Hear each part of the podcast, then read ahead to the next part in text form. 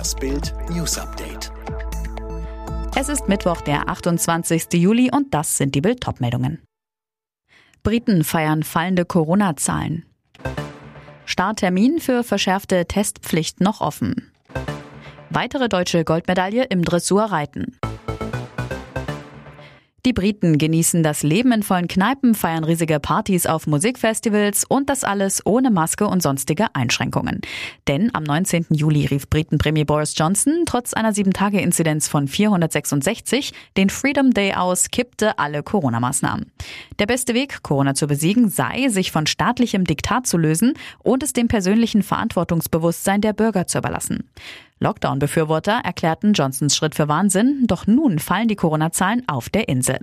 Seit dem 22. Juli sinken die Corona-Zahlen rasant. Binnen fünf Tagen ist die 7-Tage-Inzidenz vom Spitzenwert 492,1 auf 371,8 abgestürzt.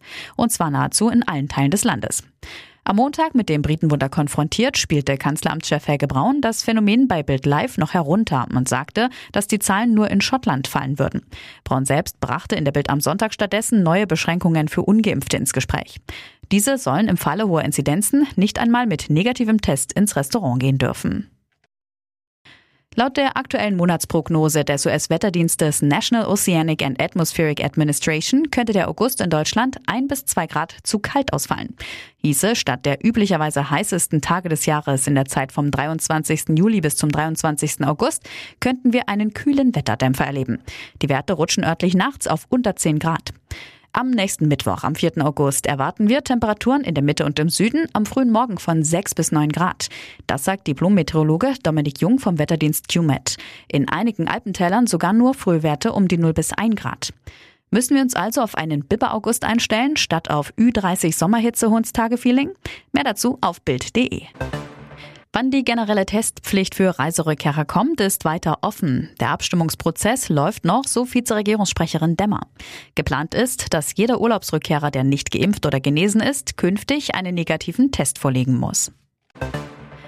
Einen Tag nach der Explosion im Chemiepark Leverkusen gibt es kaum Hoffnung, die fünf Vermissten noch lebend zu finden. Zwei Tote sind geborgen worden, weitere 31 Menschen wurden verletzt. Die Unglücksursache ist laut Betreiberfirma Curenta weiter unklar.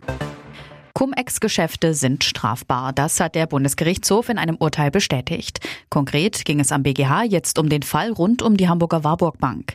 Insgesamt dürfte der Staat durch die Steuertricks um Einnahmen in Milliardenhöhe geprellt worden sein. Und erfolgreicher Tag aus deutscher Sicht bei den Olympischen Spielen. Im Dressurreiten hat Jessica von Bredow-Werndl Gold geholt. Silber geht an Isabel Wert.